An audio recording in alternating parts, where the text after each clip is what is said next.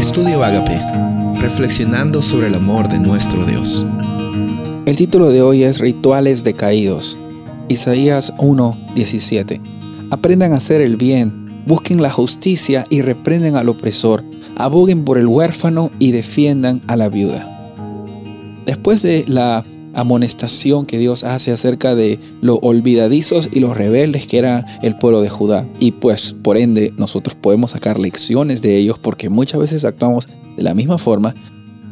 Dios pasa por medio de Isaías a amonestar al pueblo de Judá porque el pueblo de Judá estaba acostumbrado a tener rituales como medio para recibir una bendición que ellos pensaban que la recibían por el derecho de las cosas que ellos hacían como un resultado de los rituales que ellos tenían.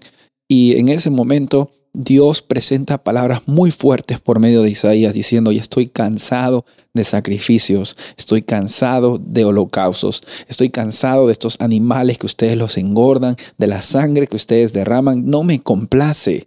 ¿Por qué vienen a presentarse ante mí? ¿Quién les mandó a ustedes traer animales si son vanas sus ofrendas? Incluso el incienso para mí, dice Dios, es amonestación. Mira, abominación.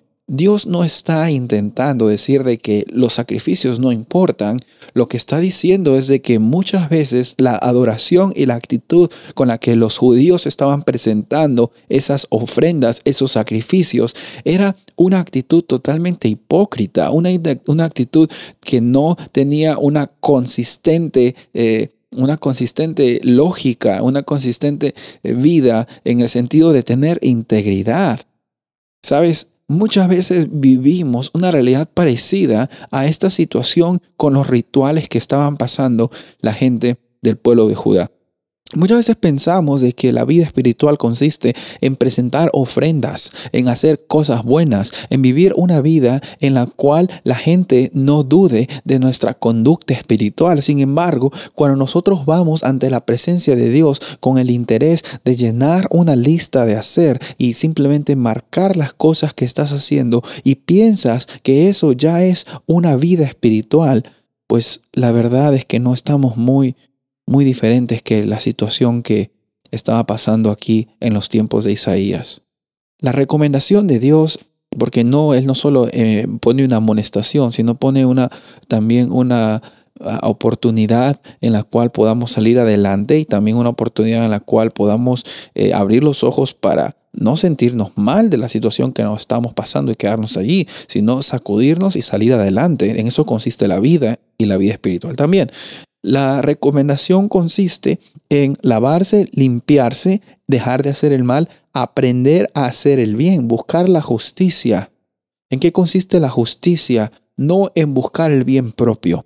¿En qué consiste la justicia? No en amontonar riquezas y mostrar lo espiritual que soy al dar una ofrenda grande. No en decir que me sé la Biblia al derecho y al revés. No, Aquí en Isaías vemos que el corazón de una interacción adecuada con Dios, el corazón de una experiencia real con nuestro Padre Celestial, nunca consistió en lo que nosotros podemos dar en la mesa, sino consistió en la reacción que tú y yo tenemos cuando tenemos esa relación de pacto con Dios, eh, la relación de libertad que tenemos con Dios, la relación de esperanza que tenemos con Dios, que también esa relación conecta no solamente con nuestra relación Dios y hombre, sino también con nuestra relación nosotros y nuestro prójimo.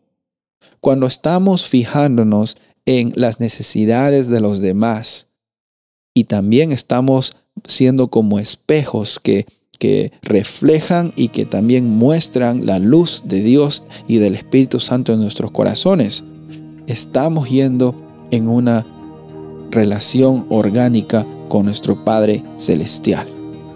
Ese es el anhelo de Dios, tener una relación verdadera contigo. Dejemos ya los rituales, dejemos ya las costumbres y desde hoy decidamos vivir con Dios, tener una relación verdadera. Soy el pastor Rubén Casabona y deseo que tengas un día bendecido.